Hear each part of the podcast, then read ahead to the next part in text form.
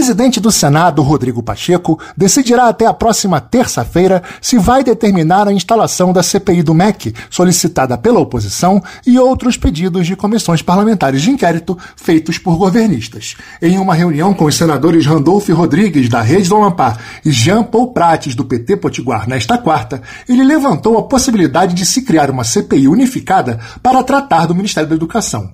Nesse caso, seriam anexados o requerimento de Randolph para investigar investigar as suspeitas de corrupção em repasses do MEC a municípios indicados pelos pastores Gilmar Santos e Arilton Moura e o da CPI das obras inacabadas do líder do governo Carlos Portinho do PL do Rio de Janeiro para apurar ilegalidades em obras públicas de educação entre 2006 e 2018 e o suposto desvio de recursos do FIES. A ideia conta com a resistência da oposição. Randolph entende que seria uma maneira de desviar o foco das denúncias sobre a gestão do ex-ministro Milton Ribeiro, mas não descarta um acordo com os governistas? Há uma intenção nisso claramente de tumulto.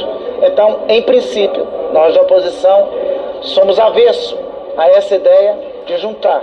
Mas nos submeteremos ao despacho do presidente do Senado em relação a isso. Sobretudo, se essa CPI das obras inacabadas juntar todas as relações de obras até a atualidade.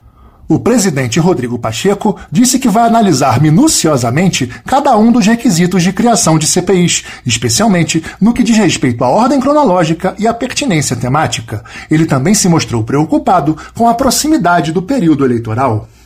Tudo isso vai ser examinado pela presidência, nós vamos ouvir a advocacia do Senado, a consultoria do Senado e tomar a melhor decisão que eu acredito que deva ser no início da próxima semana. Isso é inegável dizer que nós estamos é, no mês de agosto e setembro será, serão meses muito dedicados à, à, questão eleitoral, então nós temos que avaliar o envolvimento dos partidos políticos, dos senadores, num propósito desse de investigação em diversas CPIs. Então, Além dos pedidos relacionados ao MEC, há outros dois requerimentos de abertura de CPI: a do crime organizado e narcotráfico, do senador Eduardo Girão, do Podemos do Ceará, para investigar o avanço de associações criminosas no Brasil, e a CPI das ONGs, do senador Plínio Valério, do PSDB do Amazonas, para apurar a utilização de recursos públicos por organizações não governamentais.